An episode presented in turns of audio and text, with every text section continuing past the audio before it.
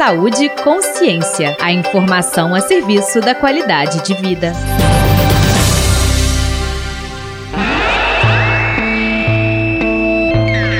Olá!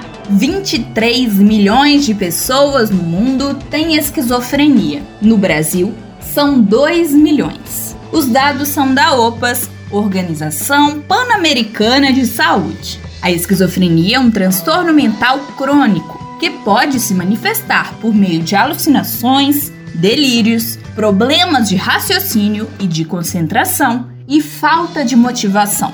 O quadro pode se tornar estável por meio de tratamento medicamentoso. O professor do Departamento de Saúde Mental da Faculdade de Medicina da UFMG, Breno Fiuza, ressalta que a pandemia do coronavírus aumenta a vulnerabilidade das pessoas com esquizofrenia. E as pessoas com esquizofrenia têm uma expectativa de vida em relação às demais pessoas da população que ela pode ser cerca até de 15 a 20 anos menor. Isso acontece porque as pessoas com esquizofrenia, elas têm, de uma forma geral, mais doenças clínicas do que o restante da população. Pessoas com esquizofrenia têm mais chance de ter pressão alta, diabetes, problemas respiratórios, é, as pessoas costumam fumar mais. Então, isso tudo já torna as pessoas com esquizofrenia mais vulneráveis a infecções respiratórias de uma forma geral. Então, a gente vê muitas notícias né, das pessoas com Covid que complicam, terem comorbidades. Infelizmente, é exatamente isso que a gente espera da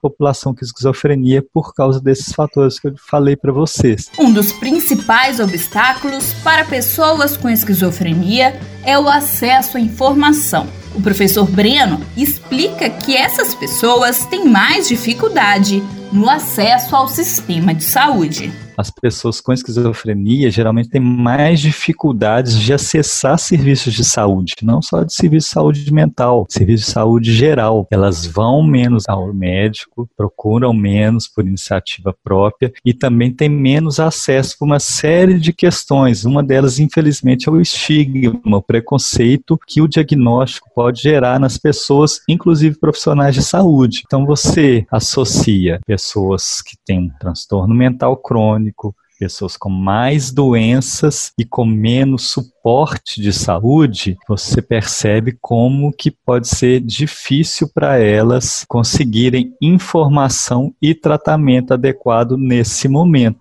Além disso, o professor Breno destaca que o estresse causado pelo isolamento social, necessário para evitar o contágio pelo coronavírus, pode prejudicar o estado de pessoas com esquizofrenia o isolamento social ele causa um aumento de estresse em qualquer pessoa. E esse aumento de estresse na pessoa com esquizofrenia, que já é mais vulnerável, ela ao longo da vida conseguiu menos estratégias de enfrentamento para lidar com esse estresse, isso pode gerar uma maior chance de uma desestabilização do quadro. Também pelo fato de que às vezes as consultas agendadas dessas pessoas foram desmarcadas porque o centro de saúde está lidando com casos agudo de Covid, às vezes porque a pessoa não vai conseguir o transporte público ou o transporte da prefeitura para levar ela ao serviço de saúde que ela consulta. Então, infelizmente, a gente tem aí uma tempestade perfeita para as pessoas eventualmente entrarem em crise. Cuidar dessas pessoas nesse momento nos deixa, nós profissionais de saúde, muito preocupados com a situação de saúde delas e como que a gente pode nos adaptar para tentar minimizar esses riscos.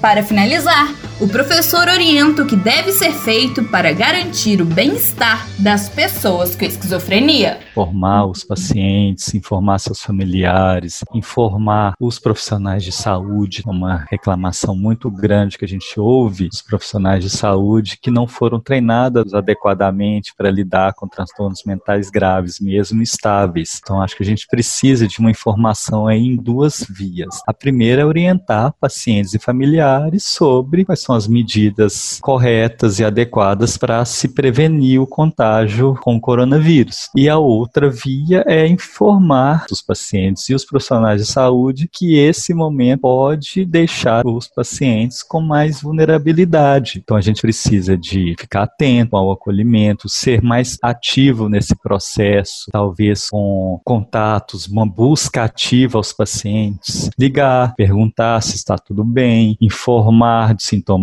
alvos do Covid, informar como conseguir a receita, como conseguir ajuda, informar dos serviços de urgência psiquiátricos, se necessário.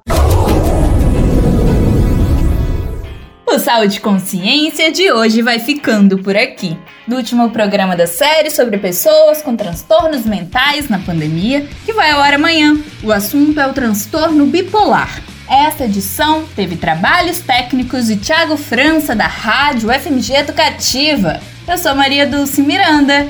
Informação é saúde. Até a próxima! Você ouviu Saúde e Consciência uma produção do Centro de Comunicação Social da Faculdade de Medicina da UFMG.